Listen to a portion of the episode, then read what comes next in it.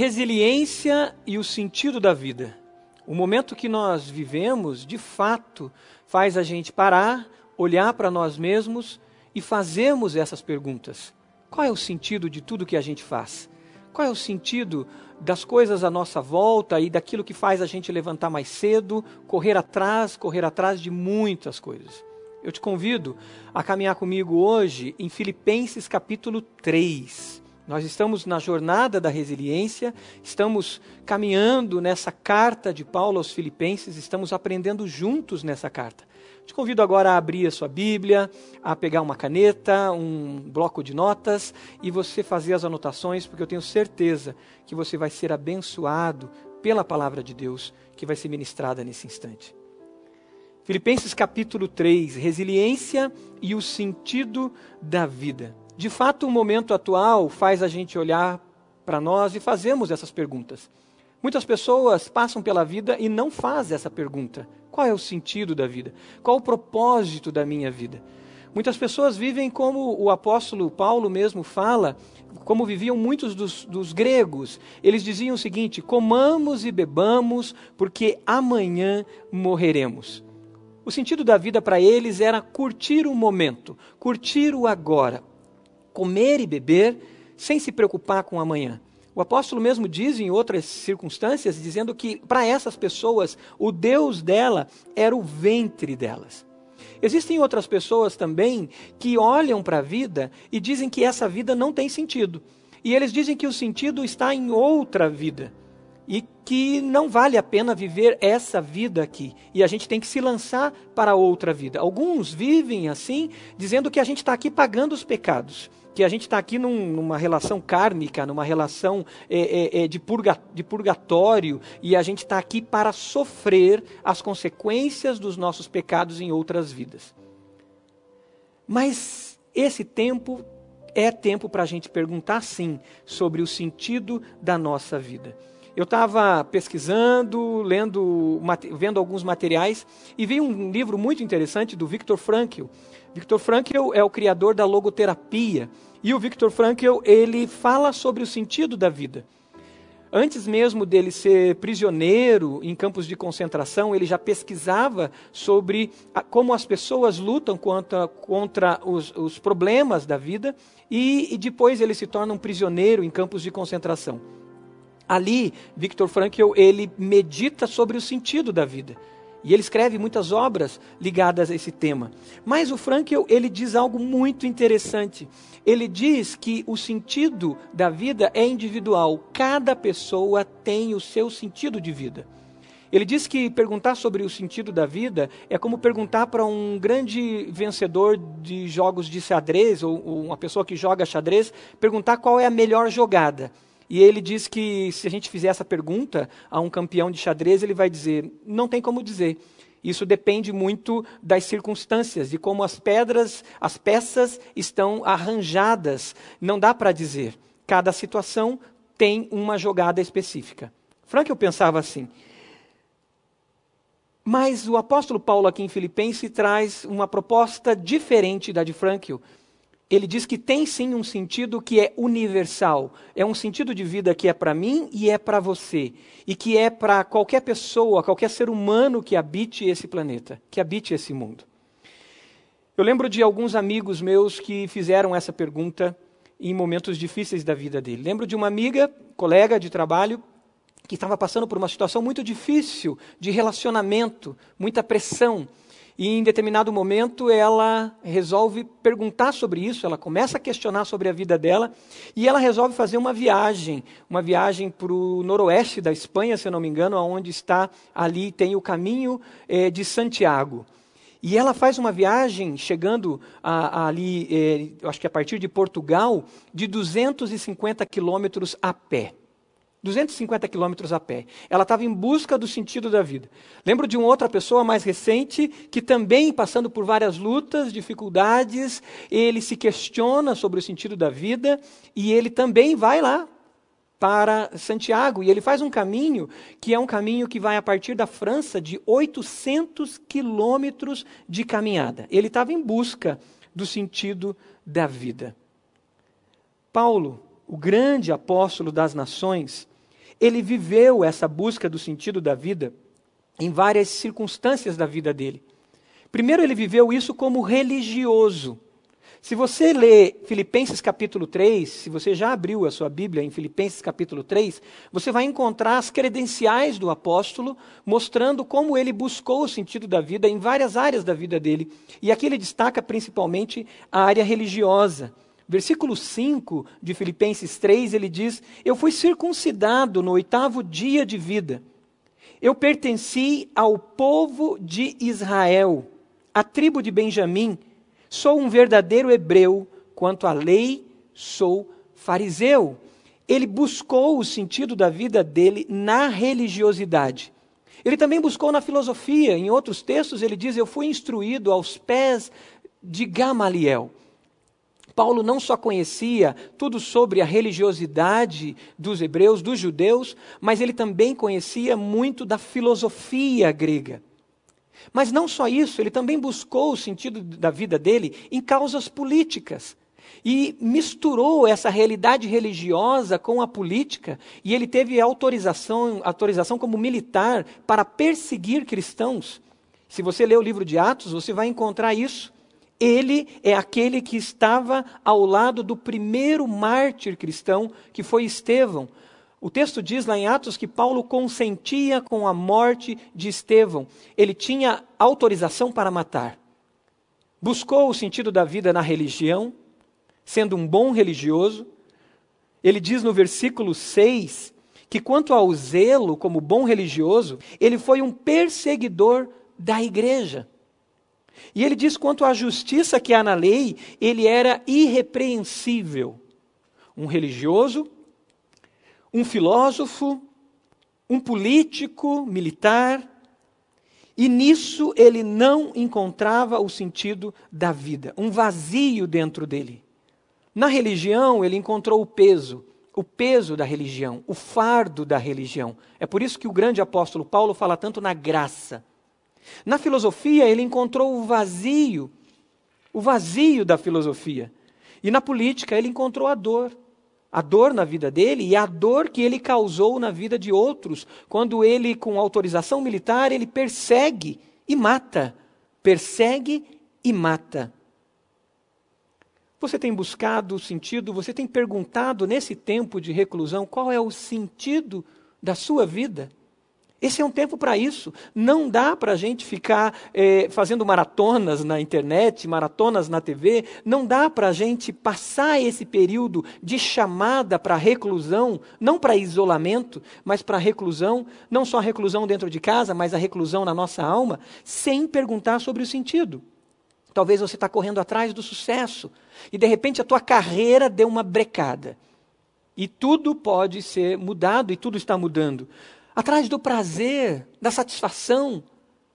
E cada dia que passa, você percebe que o prazer não te preenche, e mais prazer e mais prazer, um buraco sem fundo, uma sanguessuga que arranca todas as suas forças. A religião, talvez. A pergunta é: qual é o sentido da sua vida? Nessa carta, principalmente no capítulo 3, que eu creio que é o auge da carta de Paulo aos Filipenses, dessa carta que estamos chamando de carta da resiliência, nessa carta ele revela o sentido da vida, não que ele tenha encontrado, e aqui é algo muito importante. Nós não conseguiremos encontrar o sentido da vida pelas nossas próprias forças.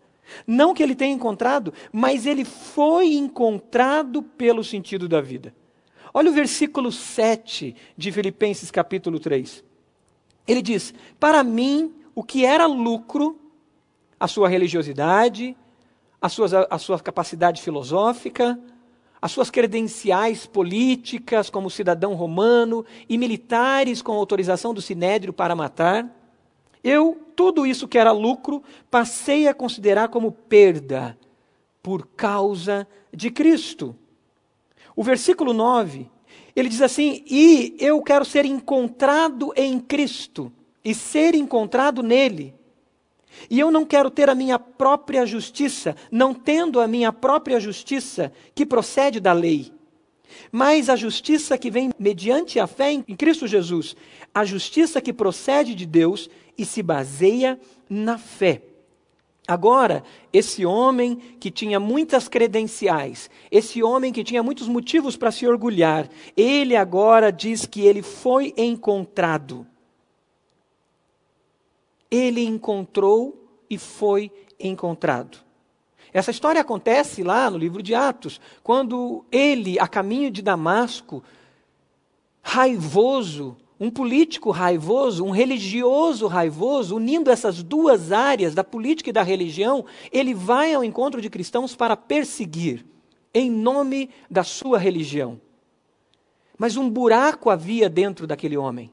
E aquele homem chamado Saulo, e depois se torna a se chamar Paulo, ele cai em terra e ele é encontrado pelo sentido da vida. Tudo escurece, uma grande luz aparece e ele ouve uma voz: Saulo, Saulo, por que você me persegue? E ele diz: Quem é, Senhor? Eu sou Jesus, Jesus de Nazaré, a quem você persegue. Ele perseguia assim através da religiosidade, ele perseguia assim através da filosofia, ele perseguia assim através da política, das ideologias, da união da política e da religião, mas um buraco estava dentro dele.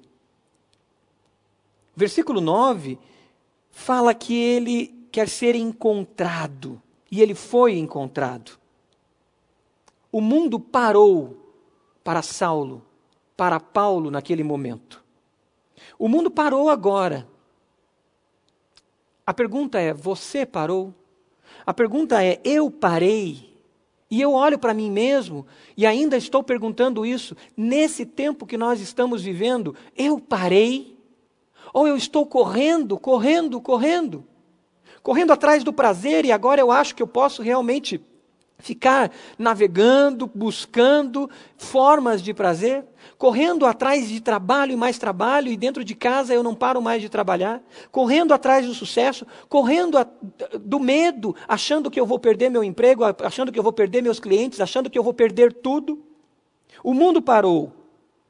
E como disse C.S. Lewis, o megafone de Deus está gritando, está proclamando: pare. E pergunte para si mesmo: você vive o sentido da vida? O que você faz faz sentido? É o momento de parar, pare. Pare com as brigas políticas. Pare com as brigas pelo dinheiro, pelo sucesso, por ter, ter, ter. Pare com as brigas religiosas do eu, eu, eu, a minha, minha, minha, minha religião. E volte-se para dentro de si mesmo. Paulo ficou cego nesse encontro com o sentido da vida. E nesse encontro ele ficou cego para que ele pudesse ver. Muitas vezes, Deus permite que a gente pare, que fiquemos cegos, que fiquemos presos, que a dor tome conta, para que a gente olhe para nós. E Deus diz: Aquietai-vos, aquietai-vos e sabei que eu sou Deus. Pare, pare. O que o apóstolo nos mostra aqui no versículo 9 é que nós não temos que correr. O que ele revela para nós aqui é que Jesus é a nossa justiça, que Jesus já fez o que nós tínhamos que fazer. Ele diz o seguinte: é Jesus que nós temos que encontrar. Porque em Jesus nós encontramos o verdadeiro sentido da vida. Você já teve um encontro com Jesus? Ou você ainda está correndo dentro de igrejas cristãs, talvez, atrás da religião? O que nós temos que olhar para essa realidade, e a partir da experiência do apóstolo Paulo, é que nós precisamos parar. E parando, encontrar e encontrar a justiça em Jesus. Encontrar a justiça nele, com ele, num relacionamento com ele, um relacionamento de adoração. Um relacionamento com o Criador, o versículo 3, o versículo 3 vai falar sobre isso, quando ele fala sobre aquelas pessoas que estavam obrigando todo mundo a se circuncidar, estava perseguindo as pessoas para que eles é, é, é, é, obedecessem os parâmetros da religião deles. E ele diz no versículo 3: Pois nós é que somos a circuncisão, nós que adoramos pelo Espírito de Deus, que nos gloriamos não em nós mesmos, mas ele diz: nos gloriamos em Cristo Jesus e não temos confiança alguma na carne. A confiança não está em nós mesmos. Você ainda confia nas suas habilidades como um grande empreendedor? Você ainda confia nas suas habilidades como uma pessoa muito criativa e que sempre consegue uma solução para sair do problema? Você ainda confia nas suas habilidades religiosas e, e nas suas práticas e ritos religiosos? Confia na, na, no fato de você ter sido alguém que venceu, que conseguiu se superar. Não, as nossas confianças, a nossa confiança não deve estar na carne, nas nossas habilidades humanas, pois elas têm um teto, elas têm um limite e elas impedem a gente de transcender, que é o maior desafio da resiliência transcender para ir além e aí de fato encontrar o, senti o sentido da vida que está em Jesus. Sobre esses apelos do mundo sobre nós, seja da religião, seja do mundo secularista, o apóstolo, falando dos religiosos que pressionavam o povo, ele chama eles de cães. Olha o versículo 2. Versículo 2 ele diz: Cuidado com os cães, cuidados com esses que praticam o mal, cuidado com esses homens da mutilação. Essa é a tradução literal, ali quando ele diz: Cuidado com os da falsa circuncisão. Ele diz o seguinte: esses homens estão como matilhas de cães que caçam, que estão farejando aonde tenha possibilidade de caça para aprisionar essas pessoas. E nós vivemos isso. Hoje, você navegando pela internet, você vai encontrar todo tipo de oferta, de solução rápida, de solução mágica, muitas usando o nome de Cristo muitas usando a Bíblia Sagrada. Mas são ofertas humanas e elas estão vendendo você mesmo, a sua autossuficiência e não a cruz de Cristo. Líderes e mais líderes perseguindo como cães fareja, farejadores. E ele diz: cuidado com esses cães. Ele diz: esses legitimam o mal. Aqui o texto diz que eles praticam o mal Quantos nós vemos religiosos mesmo bravejando, com a boca espumando, se alegrando com a maldade, se alegrando com o mal e usando a religião para legitimar aquilo que é errado e aquilo que é mal. A filosofia, as propostas humanistas e as propostas seculares, hedonistas, de prazer, de mais prazer e de mais prazer. Cuidado, ele diz. Eles são perigosos. É por isso que no início do capítulo 3 ele diz: escrever-lhes de novo as mesmas coisas não é cansativo para mim. E é uma segurança para vocês. O versículo 1. Ele está repetindo. E é por isso que a gente não se cansa de repetir o Evangelho, a boa notícia que é Jesus, a obra de Jesus na cruz, e que a nossa justificação não está em nós mesmos, não está na nossa performance religiosa, mas está em Cristo Jesus, que morreu por nós na cruz. Não é o que fazemos, mas o que Jesus já fez por nós. Mateus 11, 28, Jesus nos chama. Ele diz o seguinte: Jesus dizendo: Venham a mim, todos os que estão cansados e sobrecarregados, e eu lhes darei descanso. Tomem sobre vocês o meu jugo e aprendam de mim, pois sou manso e humilde de coração, e vocês encontrarão descanso para as suas almas. Pois o meu jugo é suave e o meu fardo é leve. O mundo está oferecendo jugos. O jugo do hedonismo e do prazer, o jugo do consumismo, o jugo das religiões que pesam sobre os seus ombros, o jugo das filosofias que geram mais vazio, o jugo, da, o jugo da política e da ideologia que prende e amarra, mas o sentido da vida não está aí.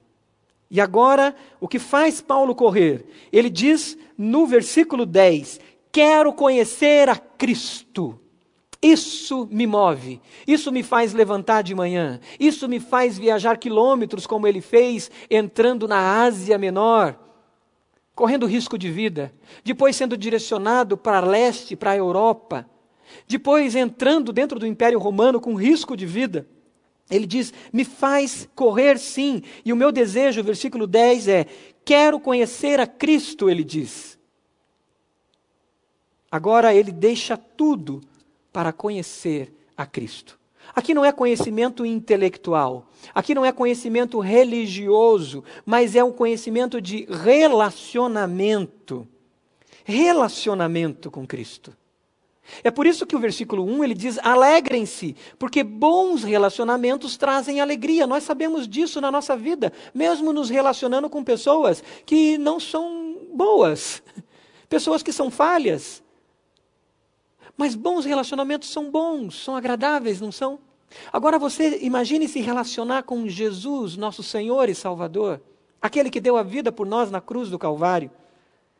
E ele diz: alegrem-se no Senhor. Relacionamento. Ele diz: Eu quero então conhecer a Cristo. Então, mesmo dentro de quatro paredes, numa prisão, nada impede ele de ter um relacionamento. Podem tirar de nós os nossos cultos, podem tirar de nós os nossos bens, podem tirar de nós a, as nossas conquistas, podem tirar de nós as nossas roupas, podem tirar de nós a saúde. Mas nada tira de nós um relacionamento profundo com Jesus. Talvez você está nesse instante vendo as coisas irem embora. E parece que estão tirando tudo. Não está sobrando nada quase. Saiba que o teu relacionamento com Cristo, que te dá sentido e sentido à sua vida, e esse sentido é para mim, para você e é qualquer ser humano nesse planeta, esse ninguém tira. E busque então viver esse relacionamento. E ainda ele diz: O que mais me faz correr? Aí o versículo 10 ainda ele continua: O poder da ressurreição. Ele buscava viver, experimentar esse poder da ressurreição.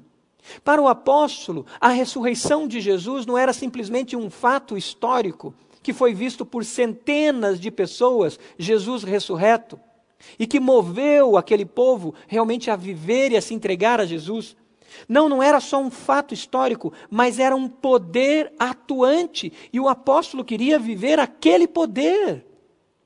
O poder da ressurreição. Se você virar uma página aí na sua Bíblia, ir de Filipenses para Colossenses capítulo 3, você vai ler sobre esse poder. Olha o que diz é, Colossenses capítulo 3.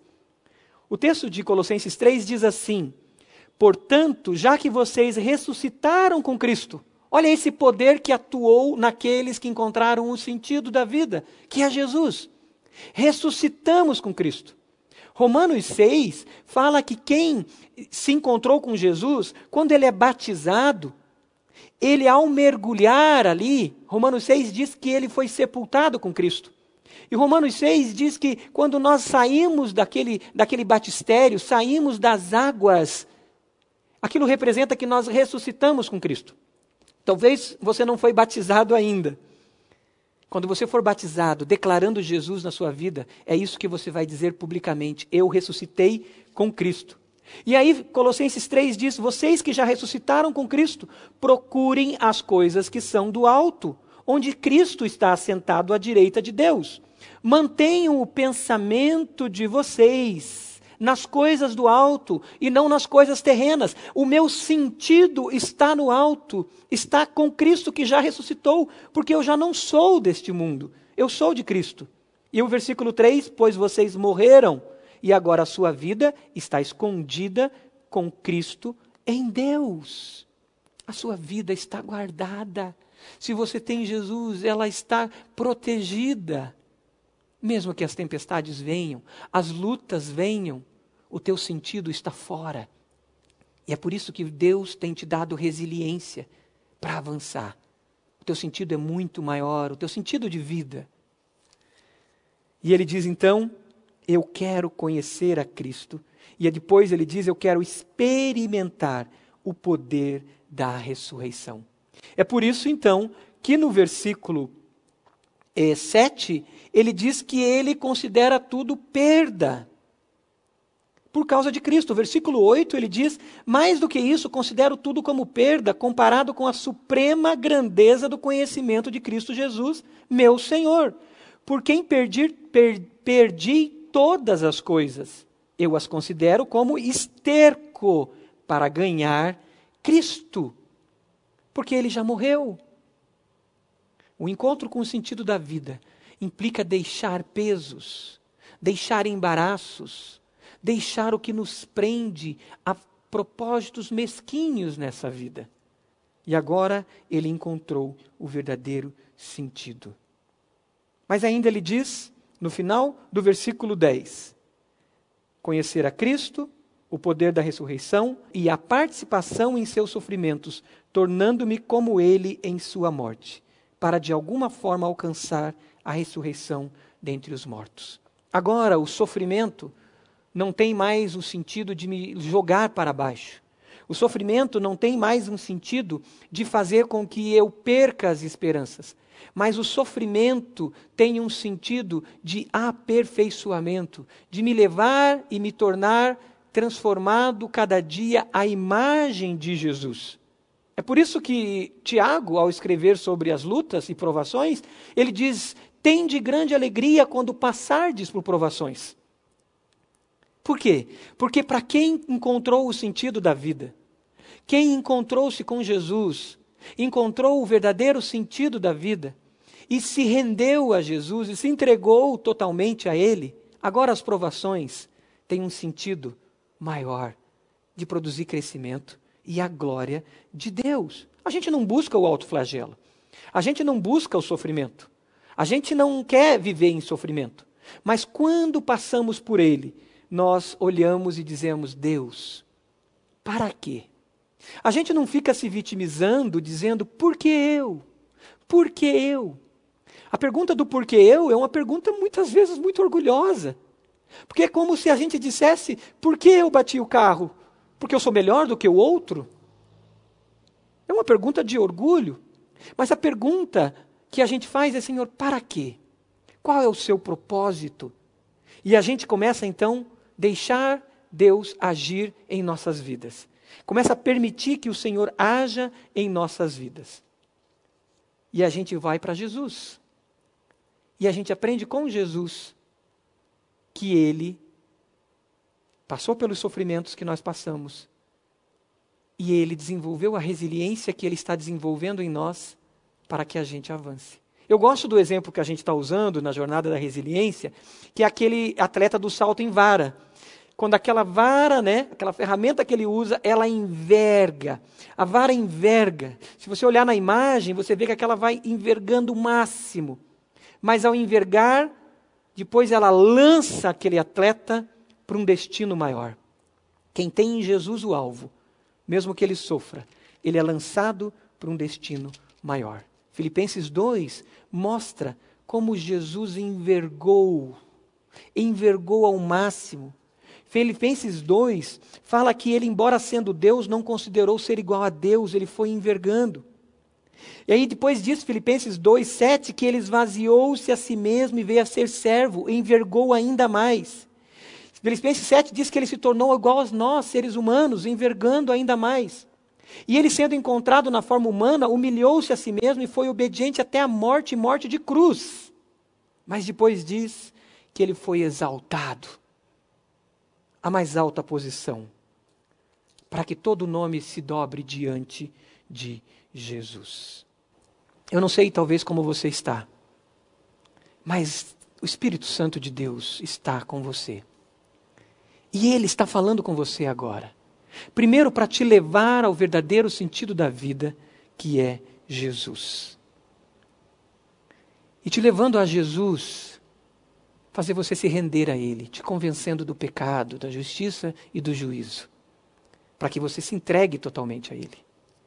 E se entregando a Jesus, você poder conhecê-lo, experimentar o poder da ressurreição, que é essa transformação diária, essa transformação constante experimentando isso. As lutas que vêm e que possam vir, você olhe para elas com resiliência. E como Jesus, você olhe para o alvo. Sabe aquela minha amiga budista que foi para Santiago de Compostela, caminhou 250 quilômetros, ela voltou. Ela voltou cheia de histórias, foi muito interessante ouvir as histórias dela. Mas ela não encontrou o sentido da vida. Passaram-se dias. Um dia ela viu eu lendo o Novo Testamento, pequenininho, aquele Novo Testamento que os gideões entregam. Eu carregava no meu bolso da calça. Eu vinha para o trabalho, eu ia para o trabalho sempre lendo o Novo Testamento. Era um jovem de 19 anos, 18 anos de idade. E aí ela falou: Por que, que você lê tanto esse livro? E um dia eu disse para ela: Porque aqui, com 15 anos de idade, eu encontrei o sentido da vida. E ela falou: Por que, que você não me ofereceu isso antes? E eu comecei a ler com ela o Evangelho de João. E eu estava lendo e eu achava que ela não estava absorvendo. Um dia nós saímos, vários amigos da empresa saíram, e eu fui deixá-la em casa. Deixei ela em casa e aí ela me chamou para entrar. Quando eu entrei, ela falou: Eu quero Jesus. O que, que eu faço para eu ter Jesus. Meu coração está pedindo Jesus. Eu falei, faça uma oração de entrega. E ela falou para mim, só isso? Eu falei, é. Ela falou, não precisa de nenhum ritual. Ela era budista. Muitos ritos ela sabia fazer. Eu falei, não. Mas se você quiser, se ajoelhe e faça essa oração de joelhos. E ela fez aquela oração entregou a vida dela a Jesus. Quando a gente levantou, ela foi tirando os ritos dela da casa dela guardando numa caixa e dizendo: Eu não preciso de mais nada das minhas religiões, das minhas filosofias e das minhas buscas. Obrigado, Marcos. Eu tenho Jesus. Talvez você esteja nessa situação. E esse é o momento de você fazer uma oração. Não precisa de ritos, mas de uma oração. Diga, feche seus olhos onde você está e diga: Senhor Jesus eu confesso que eu ando correndo e que eu andei correndo, correndo atrás do sentido, correndo pelas minhas buscas pelo prazer, correndo pelos relacionamentos que têm me abatido, correndo pelo sucesso, correndo pela religião, correndo dentro de uma igreja, Jesus. Ó oh, Jesus, eu confesso que isso não me deu sentido. Eu quero a Ti, Jesus, somente a Ti. Diga isso. Eu quero a Ti, Jesus. Eu quero o Senhor na minha vida. E diga: Eu te recebo, Jesus, como meu Senhor e meu Salvador. Você fez essa oração? Por favor, não caminhe sozinha, não caminhe sozinho. Agora vai aparecer uma tarja aí embaixo. E ali tem um número de WhatsApp para que você faça contato conosco na jornada da resiliência, nós caminhamos com outros. Mande uma mensagem no chat dizendo: Eu entreguei minha vida a Jesus, eu sou de Jesus, eu não sou mais da religião. Eu não sou mais um alguém que corre atrás, eu sou de Jesus. Diga isso, proclame isso. Isso é motivo de proclamação, de festa. Talvez você está perto de Jesus, mas não tem buscado conhecer a Ele em intimidade. Faça um propósito agora. Eu quero viver em intimidade com Jesus. Quero ser um verdadeiro adorador. Quero parar tudo e deixar para olhar para Cristo. E aquilo que tenho, eu quero usar para Cristo. Se é minha carreira, se são meus dons, se são minhas habilidades, se é a minha empresa, se são meus diplomas, se é minha casa, meu carro, tudo isso é para Jesus, para conhecer a Jesus e experimentar o poder da ressurreição. Talvez o Espírito Santo já está te mostrando, e eu creio que ele está te mostrando coisas que você tem que renunciar, para que você vista e se revista do novo homem.